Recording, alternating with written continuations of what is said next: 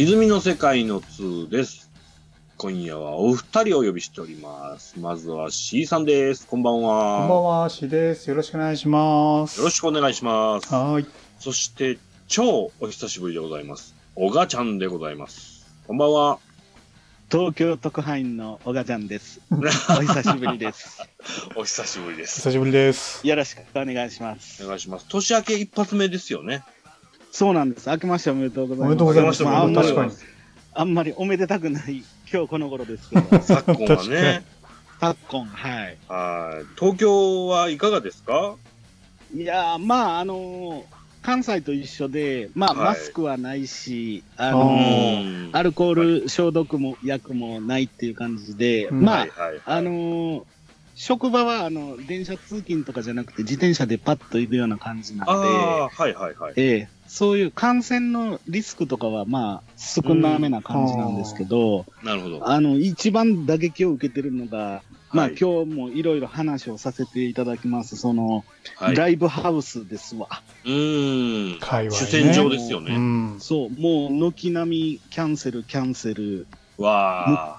む無観客配信とか、そういう、なんとかこうあれなんですけど、小賀ちゃん的にはあのそれは打撃でかいんじゃないですか、うんいやーもうはっきり言ってね、今廃人状態ですわ。え、だって、あの、ほとんどやってないでしょ？もう全滅に近いよね。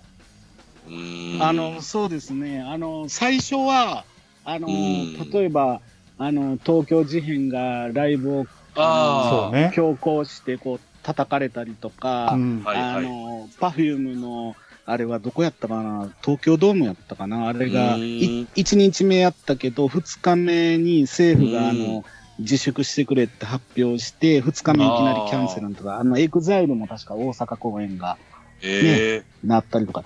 で、まあその辺出てるんですね、その影響が。知らなかった。そうなんですね。で、その対岸の火事かなと思ってたら、うんうん。その大阪のライブハウスに見に行ったお客さんが。コロナに感染してたっていうのがこううんニュースとか出たりして、うん。まあ、うん。あのー私が主戦場としてるその小規模なライブハウスも、やっぱうん。自粛とかっていう形になって、うん。まあうん。今はもうほぼほぼ、まあ小規模なところでこうなんとか無理やりでもやってるところもあるけど、はい。やっぱりその無観客で配信して、うんうんあのー今あのウェブで配信しながらそのうん。投げ投げ銭みたいな形でああ、なるほど。はいはいドネイトですよねそうんうんの寄付をくださいみたいな感じで、あまあ、私も結構、結構配信見ながらもう2000円ぐらいこう寄付したりとか。してるんですけど。だってもう、箱借りてる時点で発生してるもんね、コストは。そうそうそう。ほんで、その、箱も結局、そのうん、工業打たないと、うん。あのーね、飲食ですね。入がないんで、ううんうんうんうん。だから今、箱が結構ツイッターとかで、あの、配信、あの、発信してるのは、その、レコーディングとか、うん。そ、の、まあ、スタジオ代わりにライブハウスを使ってもらってもいいみたいな感じで、うんうんもうとにかく、うん。何でもいいから使ってもらって、もうちょっと、見入りをちょっとでも商売せなみたいな感じ。そうそうそうそう。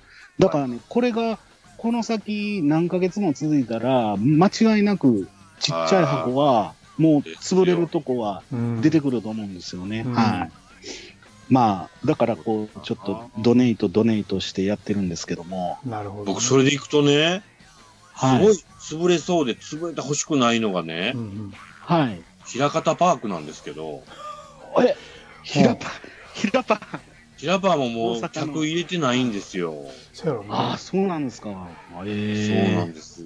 真っ先に潰れそうでドキドキしてるんですけどね。いやー、厳しいなそそうやね。えでも僕なんかあの、そこは大丈夫かなと思ってて、はあはあの、ヒラパーって京阪系列でしょ、多分。あ。はあはあ、なるほど。はいで、電鉄系ってやっぱ強いんですよ。ああ、なるほどね。あー電車は動いてるちゃんと持ちこたえるかなし、そうそう。あとは、うんなんだかんだ言って、電鉄系って不動産めっちゃ持ってるんで、はいはい。はいはいはい、はい、会社が潰れることはないと。うんなるほど。ああ、うんそうあってほしい。そこはね、硬いと思うんだけどね。なるほど。うんうん。ただ、あ宝塚ファの、ミリーランドのようにはならないはず。そうああ。ただ、街のライブハウスは厳しいやろな。いや厳しいですよそうですね。規模が全然ね。もう、あの、私なんか見てても、まあ、普段通ってても、もう本当自転車操業でやってるなっていうのがう、ん。なんかよくわかるというか、うわあ、ええ切ないな、それも。そうそうそうそ辛い。う。で、あ、そうそう、あの、無観客工業といえばですね、うん。あのー昨年ちょっとお話しさせていただいた、はいはい。あのー EQ リーグってあったじゃないですか。はい。芸能人女子、あの、e スポーツの ゲーム大ね。会ですねゲーム、ゲーム。はいはい。ゲームの。うん。熱く2回ぐらいにわたってね。そうですね結構熱く報告させていただいたんですけども、はい。うん。で、あのー今年のシーズンがどうなるんやって話で、あのーなかなかこう、アナウンスされてなかったんですけども、ここ、1週間、2週間ぐらいでこう、バババババッとこう、ま。た始まりますと、今シーズン始まりますっていうことで、うん。あのー実はですね、えっ、と、昨日、あのーその EQ リーグのプレシーズンマッチっていうのが開催されて、あこのご時世なんで、あのー結局あの無観客工業やったんですよね。で、あえっと、今回ね、4時間半ぐらいにわたってそのプレシーズンマッチやったやつが、うんあ、のーい今、今日はあの土曜日なんですけども、土曜日の夜に、あのー無料で、あのー EQ リーグの公式 YouTube チャンネルで、あへえ。のー配信されたっていうことで、うんあの、自分もあの、この収録が終わったらもう、徹夜で見ようかなと思ってるんですけども、え、それは何？ただですね。ライブハウスでやってるの？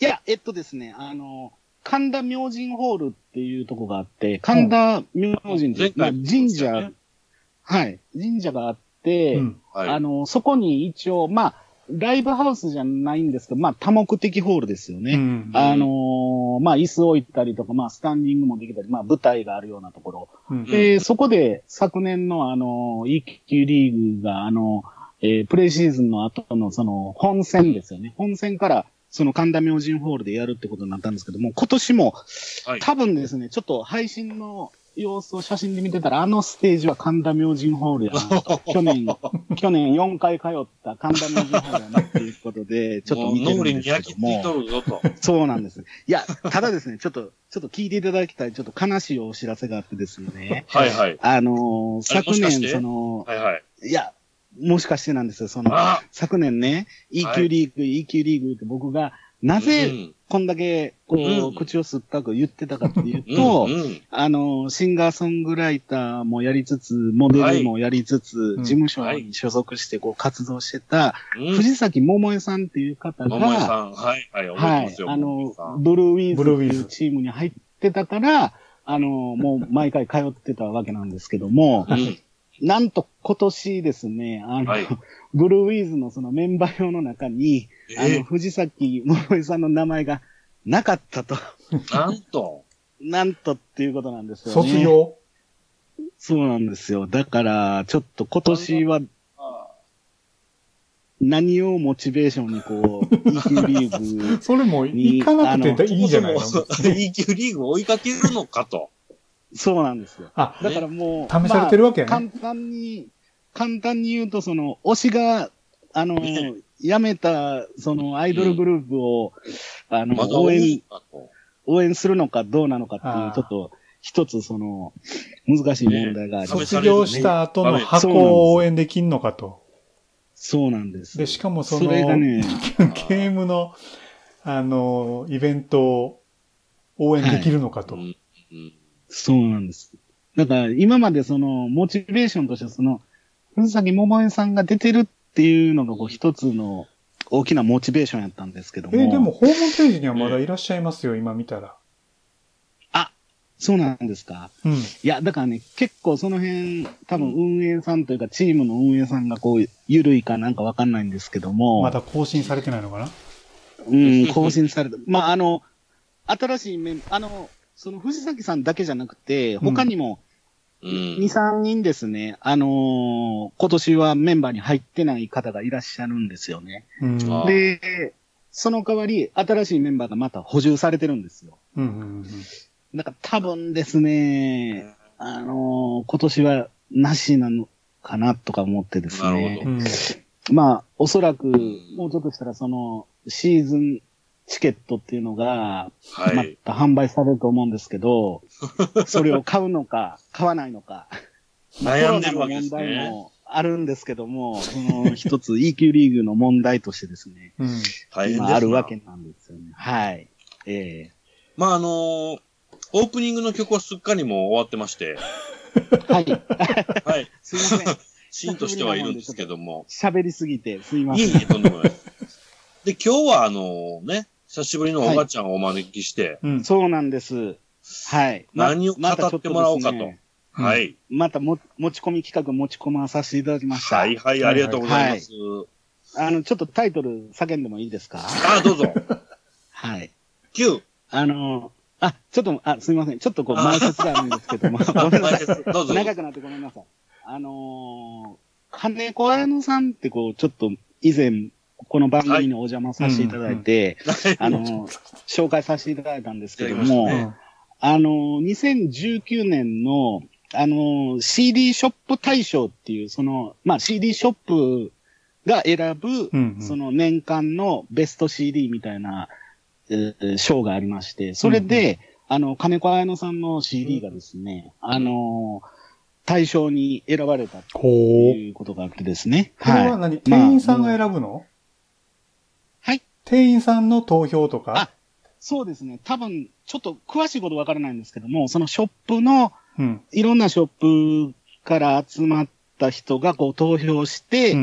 その、まあ、セールスとか話題性とか、こう、作品の良さとかそういうので、うんうんあのー判断してなるほど。決めるっていう対象で、金子彩乃さんが選ばれたわけなんですよね。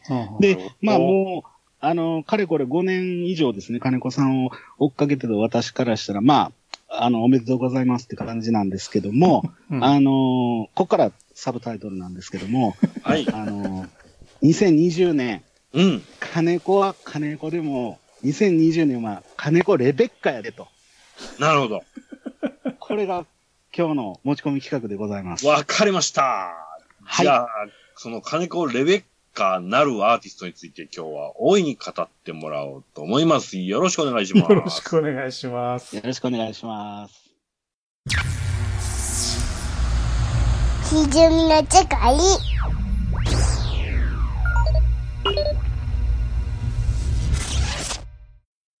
さて、金子はいレベッカさんですか、うん。はい。まあ、聞いたことないです。すいません。うんですよね。で、まあ多分、このラジオをお聞きの皆さんも、誰やそれって、あの、感じなんですけども、うんあの、ちょっと、時を遡って1年前なんですけども、はい。去年の3月にですね、まあ、はとある下北沢のライブバーに行ったんですよね。うんライブハウスとはちょっと違って、あもうあの、ボックスシートがあったり、完全にもうん。う座って見るような、うん。まあ、キャパで言うと3、30、40ぐらいで、うんあの、完全にもうライブハウスじゃなくて、ライブバーですね。お酒を飲んだり、まあ、食事もすることができるんで、うんうん。食事とかお酒を飲みながら、こう、演奏を聴くみたいな、バー形式の、下北沢に、バー CCO っていう、あの、お店があるんですけども、それでなんか、あの、大人な感じなんですか、薄暗くて。そうですね。はい。あの、薄暗くて、ムーディーあの、地下にこう、ちょっと降りていって、こう入ったら、こう、ちょっとおしゃれな感じで、奥にバーカウンターがあってみたいな感じなんですじゃあけども。なんかロックバキバキじゃなくて、なんかそういうやっぱお店にあっそうでたすね。アーティストの人がいると。そうですね。あの、まあそんなに広いお店じゃなくて、あの、はいライブハウスじゃないって言ったのは、その、あの、PA の、あの、設備がですね、普通ライブハウスだと、あの、こう、左右にでっかいスピーカーがあったりとかして、うんうんこう、でかい音出るような感じなんですけども、そこは、あの、そういう大きなスピーカーじじゃないんですよね。もう、あの、本当にちっちゃな感じのアコースティックなライブを、まあ、ほぼほぼやるような箱なんですけども、うんで、そこは結構、もう通い出し、まあ3、4年ぐらいになるんですけども、うん。まあ、なんていうかこう、知らないアーティストで結構、あ、この人いいなっていうのを、結構見つけることができる、自分にとってはこう、ラッキースポットみたいなところなんですけども、へええで、まあ、キャパ340っていうことで、まあ、すごくもう近くで見れるし、しかも、うん、3、あの普通40か。はい。普通あの、ライブハウスって楽屋ってあるじゃないですか。うんうん。まあ、楽屋があって、そこからこう、ステージにこう、出てくるみたいな。で、ライブバーって結構、楽屋がないとこ多いんですよね。ああ。うん。なるほど。はい高円寺にも僕よく行くとこがあるんですけど、そこなんかもう、もうカウンターがあって、うんお客さんが座る机があって、すぐステージみたいな感じで、うんうんあのーそのバーに入ったら、あのー演者の人が、そのバーカウンターのとこで、うん立って待ってるみたいな感じへで、ーその CCO も、あの、奥のバーカウンターのとこに演者の人が待機してるみたいな感じで、うんあの。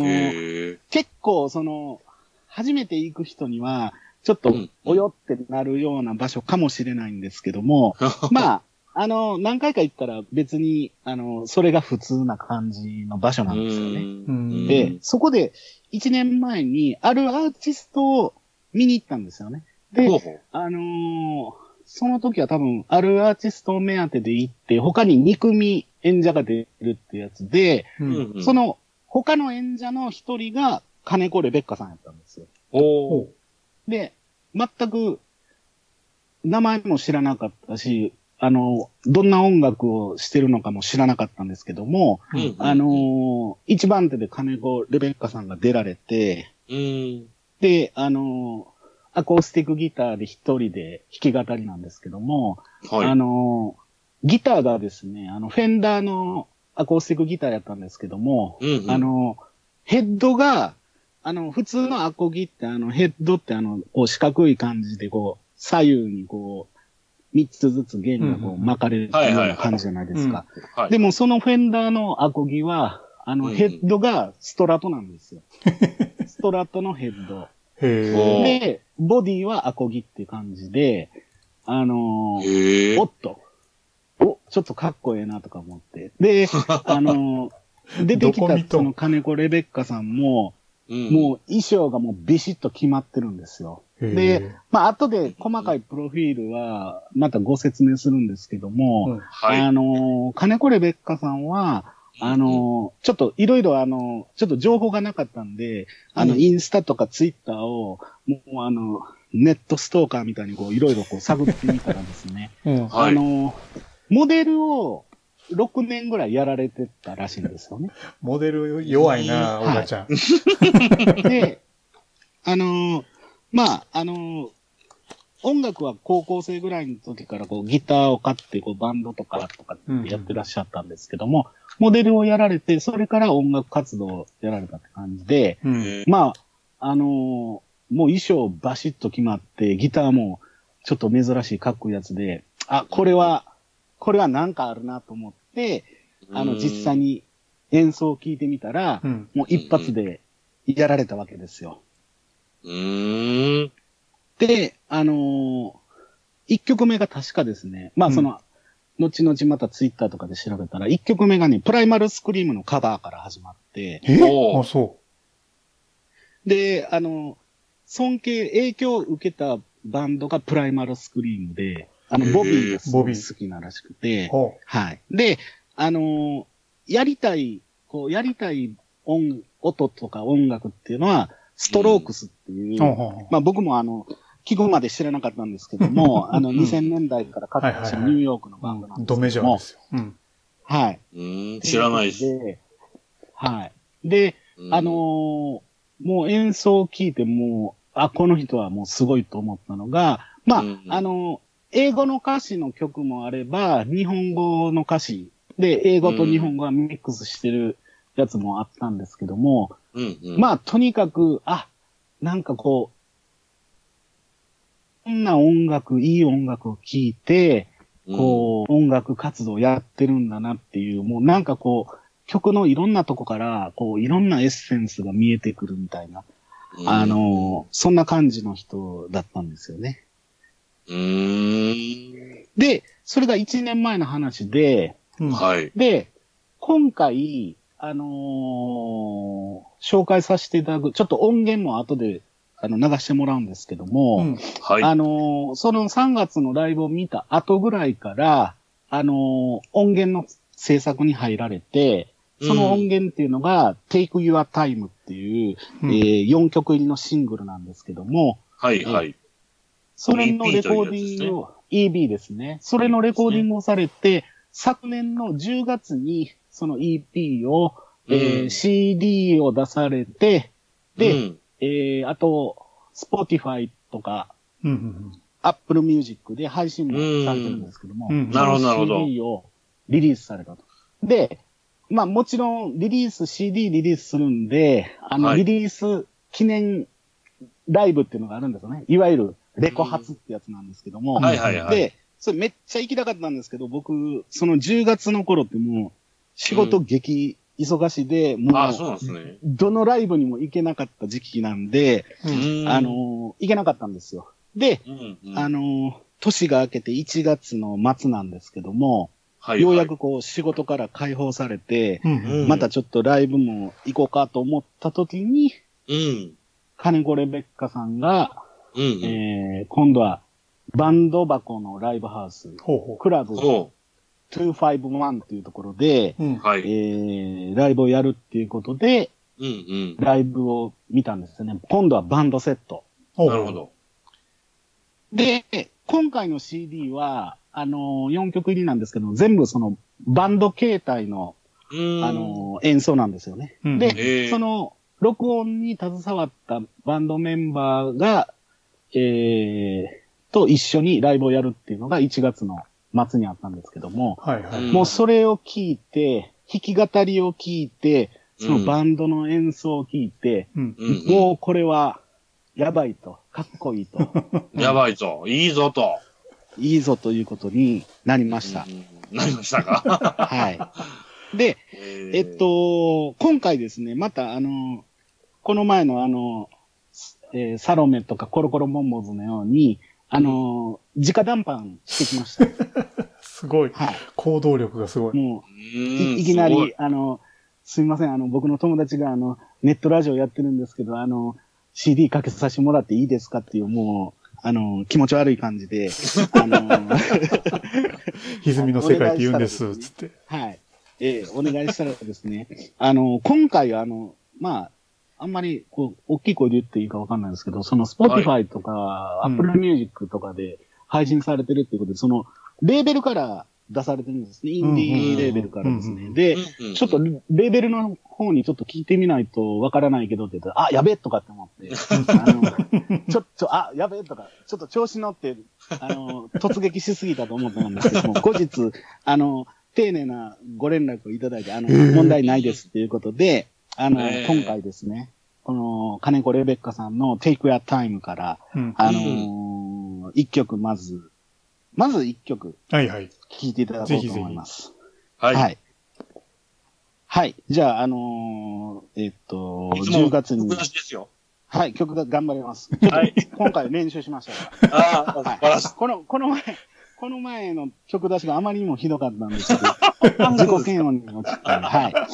あのー、金子レベッカさんの、えー、昨年の10月に、えーセカンドシングル、Take Your Time から、Hit Me Please, Lovely Lady。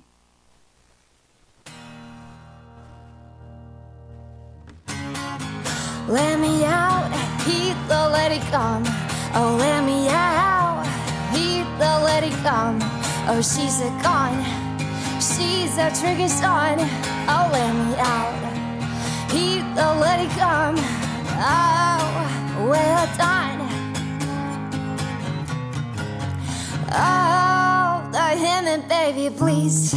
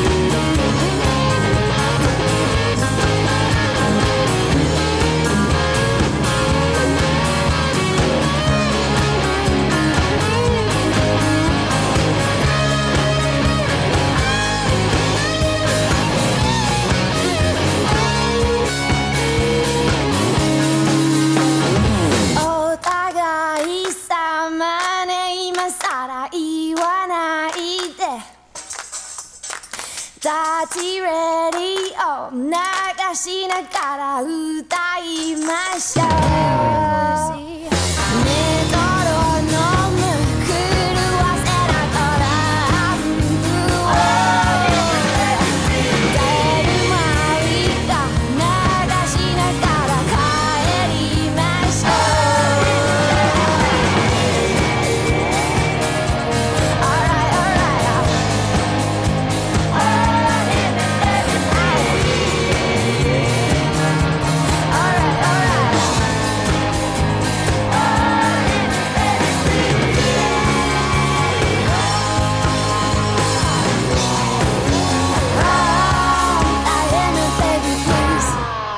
You should take a lucid tonight, honey.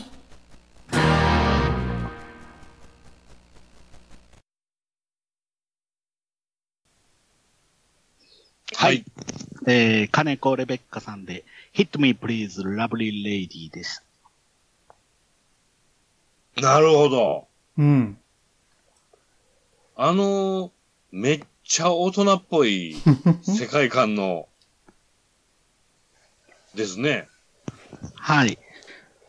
ちょっとあのー正確な、あのー年齢はちょっとあの、女性に年聞くのにちょっと恥ずかしいもんでですね、聞いてないんですけども、はい。あのーちょっと大人だと思います。うん年齢は。うんはい。その、まあ、モデルをやられてて、それからまた音楽活動をやられたっていうことなので、おそらく、あのー、30。30いってるかな、ぐらい。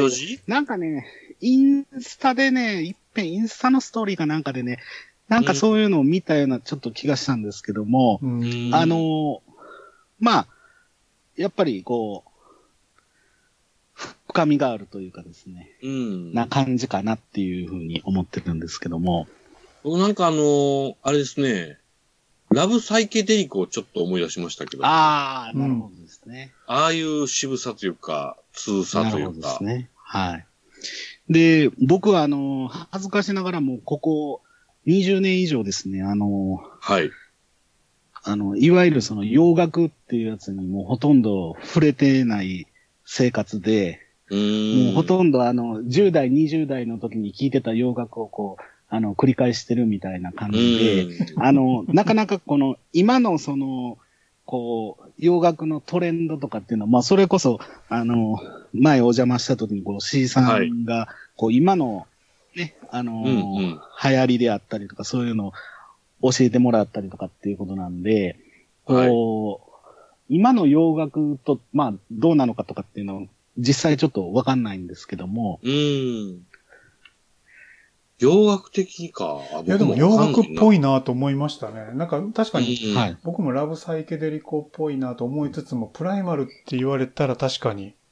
うん。ええあ、そういう側面もあるんですね。うん。アコギがメインだし、ね、スライドギター入ったりしてるから、なんだろう、まあうんプライマルって結構ね、ラッパが入ったりもしてるんで、はいはいはいはい。趣は違いつつンジはも、それっぽいんですね。でもなるほど。ロックンロールですもんね。ねそうですね。かっこいいですね。で、あのーこの、レコーディングのためにこう集まったですね、うん、うん。そ、のバンドメンバーがかなり、かなりやり手の人でですあね。で、あの、ベースで参加、ベースとプロデュースで参加されてる金戸悟さんっていう方が、あの、やってるんですけども、うん。はい。この方が、あの、現役の、うんあ、の、グレープバインっていうバンドいるじゃないですか、うん90年代かはいら。はいはいい。はははいい。まあ、今もずっと活躍されてるんですけども、はいはい。そのグレープバインの、あのーサポートメンバーっていうことへで、ーもうほぼう、ーん、ほぼ、あの、サポートと言いつつ、もうほぼ、もう10年以上、あの、ずっと。あの、ライブとか制作とかに携わってる方で、まあ、もうバリバリのメジャーのひ人の、こう、携わってる方がやられてるんで、もうこのアレンジとか、そのプロデュースとかっていうのは、もうちょっとメジャー感ありますね。メジャー感があるんですよね。で、うんあのーまあ、これ4曲入りで、1曲その、金戸さんが作曲された曲があるんですけども、それが、あの、結構こう、なんていうんですかね、モータウンとかこう、ツイストみたいな感じの。ちょっと黒っぽい、あの、あアレンジがあったりとかで、あの、僕もそのバンドライブあ。を。見たときに、大体あの、初めてバンドとか見るときに、僕サウンドチェックから結構注目するんですよ。まず、どんな楽器持ってんのかなと。うんうんで、ギターの方が、あの、フェンダーの、あの、ジャズマスターって言ってあの、ストラトとかと違って、はいはいはいちょっとこう、形の違う、うん。あちょっとレトロっぽいやつね。そうそうそう。それのもう使い、こう、古したみたいな、こう、ヴィンテージみたいなやつで、ほんで、こう、あの、足元のその、エフェクター類ももうすごい、あの、量があって、いろんな音をだ、もうサウンドチェックから出して、あ、もうこれ、もう、やり手やな。やり手だなと。いや、今の曲とかなんか大人っぽいよね、はいやっぱり。うん落ち着いてはるなって感じ。僕、あの、ギリギリ90年代とかに、あの、ちょっとアメリカで、その、女性シンガーソングライターの、ちょっとムーブ、みたいなのがあって、例えば、あの、シェリル・クローであったりとか、はいはいはいあの、はいはいフィオナ・アップルとかで、あの、まあ、そんなにめちゃくちゃ若くないけど、シェルクローね。はいはい。うんなるほど。あの、もうがっちり、あのん、バシッともう作ってるっていう、まあ、グラミー取ったりとかなんとかなんですけども、なんか、なんかそれ、それがちょっとこう思い出したりなんかもしたりっていう感じなんですけども。シェリル・クローはなるほど感がありますわ。うんうんうんシェリル・クローの方がもっとこう、やさぐれてますけど、う んそうそう、なんか、こう、カラッとしてるよね。シェリークローのうん、そうですね。ああ、なるほど、なるほど。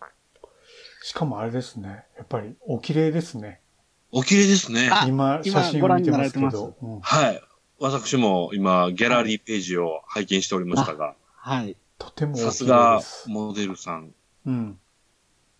お美しい。で、あのーえっと、最近ですね、あの、YouTube の、あの、ご本人の金子レベッカチャンネルの方で、うんあのーああるんですね。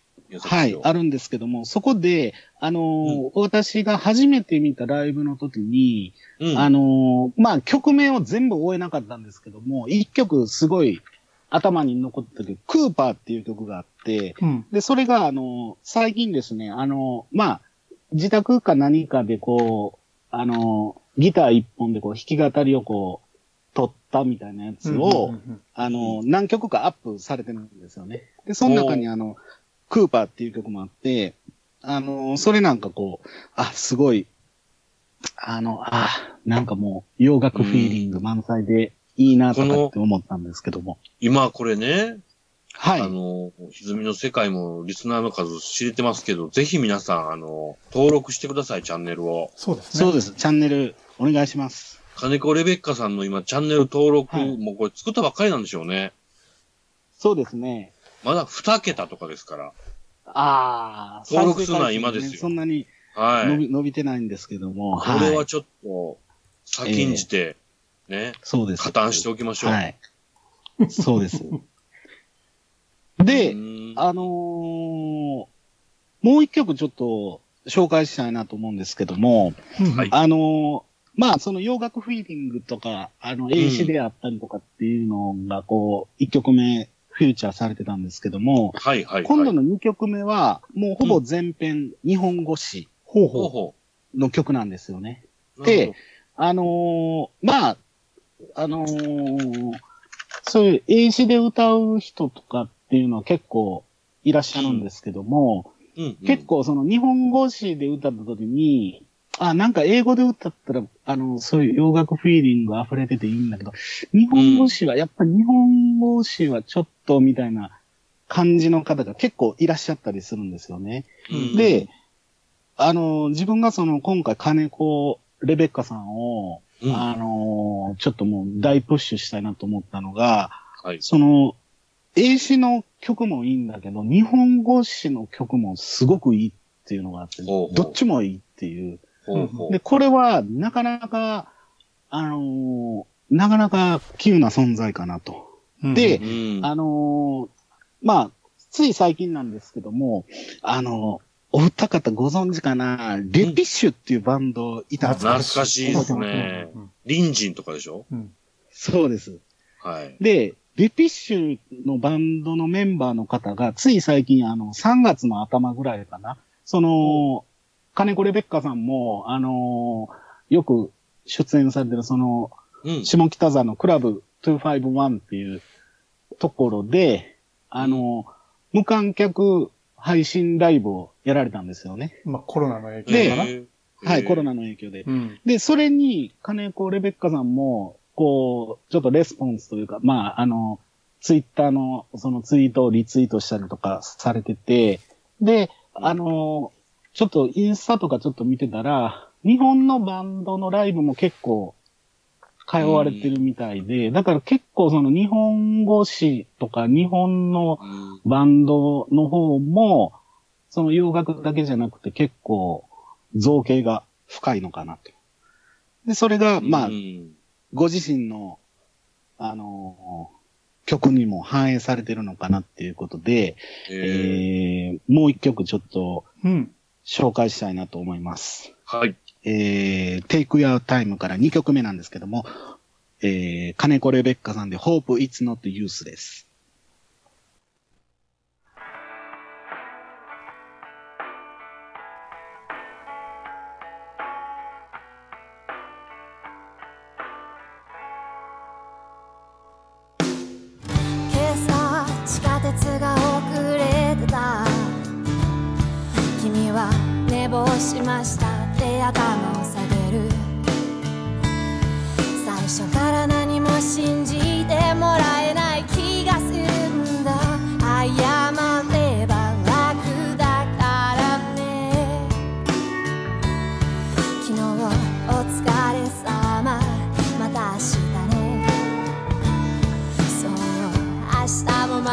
ここに来ない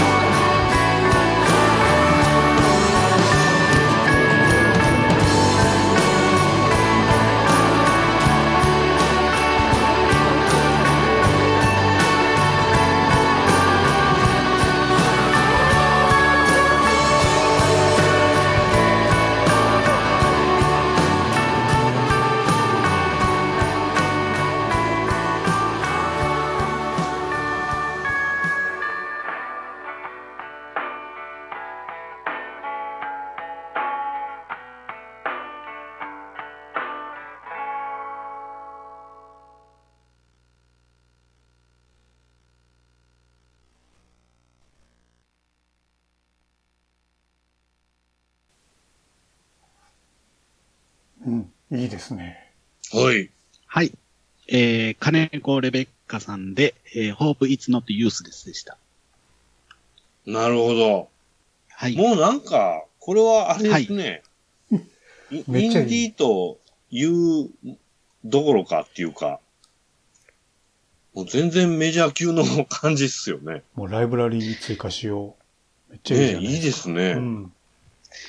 で、あのーまあ、あの、ちょっと、あのー MC とかでもおっしゃってたんですけども、まあちょっと、あの、インタビュー、あ、インタビューじゃなくて、あの、物販で、あの、立ち話した時に聞いたんですけども、はい。あの、物販インタビュー。バンいいな、ただの、ただの、ただの立ち話だったんですけども、まあ、バンドでやりたかったけど、あの、まあ、メンバーが揃わなかったりとかなんとかで、まあ、弾き語りでやってたけど、やっぱりこう、バンドでやりたいっていうことで、まあ、今回あの、2枚目のシングルなんですけども、このシングルは、こう、バンド形式で録音されたっていうことで、あの、多分その、バンドで音を鳴らすことを想定してずっと曲作りして一人で歌ってこられたと思うんですよね。で、その、こうん。う、バンドで表現したいっていうのが、こう、ボーンとこう、出てるような感じで、これは、あの、くしくも、あの、はい前に紹介させてもらった、その、金子彩乃さんも、そんな感じなんですよね。あの、バンドやりたかったけど、ずっと弾き語りでやってて、うんで、今はもうはい弾き語りとバンドと両方でこうーん。う、ね、あのー活躍されてるっていう感じなんですけども、あのーめっちゃいい今の曲めっちゃいい僕、ライブ、うん。ライブで初めて聞いたんですよ。あの、実は、この10月に、あの、CD は発売されて、あの、うん。同時期にもう、Spotify とか Apple Music で配信されたんですけど、うんあの、自分はあの、高倉健じゃないんですけど、あの、古い人間なもんで、あの、そういう、あの、サブスクリプションってやつはちょっと利用してないもんで、うん。ああのーこの前、その、えー1月の末の、そのクラブ251で、バンドセットで初めてこの、今回 CD になってる曲を、あの、うん生のライブで初めて聞いたんですよね。なるほど、なるでほど。もう、その時に、もう曲は全然、その弾き語りのライブの時にはやってなかった曲で、うんあ、のー初めて聞いたんですけど、もう、震えてですね。うんでまあ、CD を当日買って、あの、ずっとヘビーローテーションしてるんですけども、うんいいっすね。なんかこの内省的な感じとか、うんうん。あとなんかね、うんバンドサウンドで、うん。こう、アンサンブルしてる感じがめっちゃいいですね。はい。ええで、しかもなんかさっきと違って、こう、はい。さっきのもいいんですけど、うん。結構コーラスワークがね、入ってるじゃないですか。はい。はいはい綺麗なーって思いましたね。ちょっとこう、歌い回しもね、ベラン名調というか、こう、はい。ちょっと男勝りな感じの、うん。かっこいい姉さん風の感じもあって、そこいいなと思いましたね。うん。いやー、あのね、だいぶね、あの、まあ、ちょっと YouTube でライブの動画もあるんですけども、あのもうね、ステージがね、うんもう、かっこいいんですよ。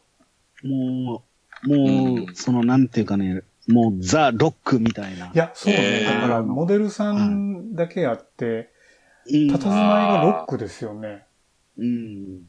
見せ方もちゃんと分かってるってことかな。そうそうそう。でね、あの、この1月の末のバンドライブの時にね、うんあ、の、着てた衣装がね、はいあの、ニューヨークドールズっていう、そうそう、T シャツ。まあ、あの、うんバンド、パンクムーブメントの時のバンドのうん T シャツを着てたんですよね。で、僕結構あの、そのバンドマンとかアーティストがライブの時にこう、よくそのバンド T シャツとか着て、あの、ステージに上がったりするんですけど、もうそれを、あの、ジャッジする組合の、あの、調布支部会長なんですけども、いや、もうニューヨークドールズか、あ分かってるな、かっこいいよな、みたいな。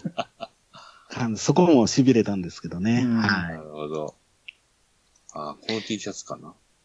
そうですね。あの、インスタかなんかに、はい、上げられてたんですけども、はいはい、えはい。えで、えあの、まあ、僕も実際、なんだかんだ言ってですね、まだあの、3回しかライブ見てないんですよね。こんだけ熱弁はしてるんですけども、ー、うんうん。まあ、だいたい月1か2ヶ月1ぐらいで、うんあの、下北沢を中心に、あの、うん活動されてますんで、はいまあ、その、じゃあ関西にお住みの方は、じゃあどうすりゃいいんだっていうことなんですけども、まあ先ほども申し上げたように、あの、Spotify、Apple Music で配信されてますし、えー YouTube、あの、3点セットですね、いわゆる。あの、Twitter、Instagram、YouTube、この3つを フォローして登これ、録すると。いわゆる3点セットなんですか？3点セットですね。これがいわゆるですね。この3点セットしていただくと、あうん。の、地球上のどこに住んでても、あの、金子レベッカさんの活動がつぶさにわかるということで、はい。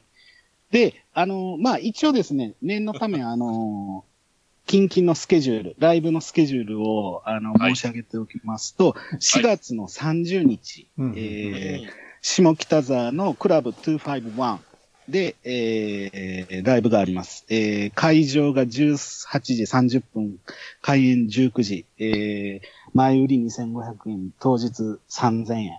で、おそらくですね、えーっと、これは多分、ちょっと確認はしてないんですが、金子レベッカさんが企画されてるので、出番は多分鳥じゃないかなと思ってるんですけども、はい。うんうんうんえ、ですから多分、えー、まあ、9時前ぐらいですかね。だから、うんあの、会社員の人でも、あの、金子レベッカさんの出番には間に合うんじゃないかと、あー思います。これゴールデンウィーク中じゃないの？え、何ですか？ゴールデンウィーク中じゃないの？あ、いいことおっしゃいましたね。じゃあ別に、あの、どあこにいても、29、30で30は一応平日なんだけど、あまあでも大体、まあ大体今もうそう。働き方改革やからもそううね、そうそうそう。普通の、普通の会社員の方は、じゃあもう、この頃にはもうコロナもね、あの、収まっていればいいんですけだといいども、な。ええ。うん。これなそんかれ、で、なんだろう、多分ね、この言い方ってめっちゃ失礼で上から目線でそんな対は全くないんですけど、はいいえいえいえ。全然、なんかもうメジャーな感じですよね。ね。うん、今インディーズと言いつつも、はい。音もそうだし、えーたつま、たたずまいとか、うんうんで、やっぱりですね、僕、あの、何でもそうなんですけど、あの、まあ、こう、散々今まであの、なんか衣装がどうやとか、あの、ギターがかっこいいとか言ってたんですけど、あの、やっぱりね、曲がいいんですよ。曲いいし、うんオーラがやっぱり。曲がいいの。ほんで、声もやっぱりこう、あの、一回聞いたら忘れられない声なんで、うんあの、まあ、もちろんそのビジュアルの素晴らしさっていうのもあるんですけども、やっぱり音楽がいいんうんいいでっ、すあね。の、これはちょっと大プッシュさせていただいたんですけども、はい。耳に残る曲ですね。ええーな。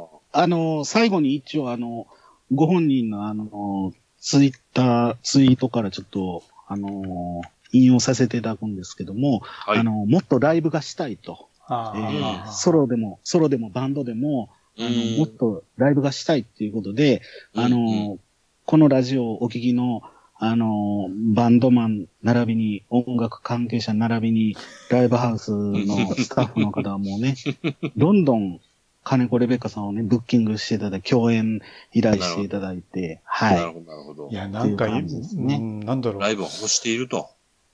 い。はい。ブレイク前夜な気がするなうぁんねうん。え。なんか、全然、なんかのきっかけでポンと出てきそうな気がしますよね。うん。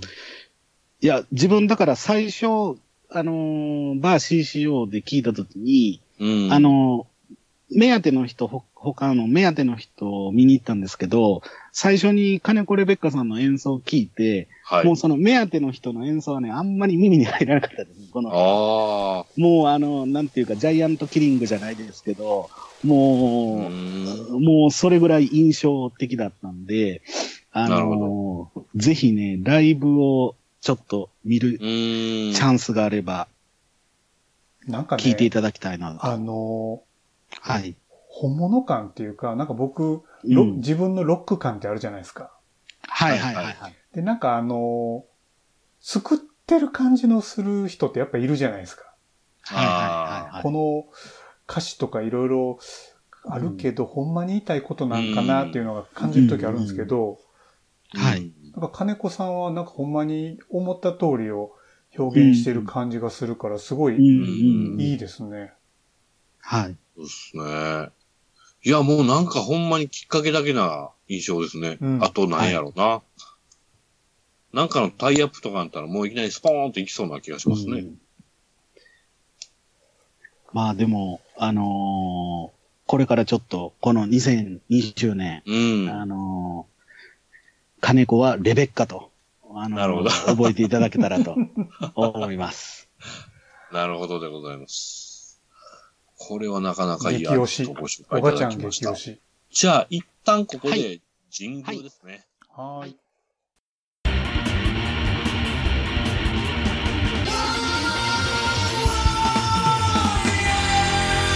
ひじゅみの世界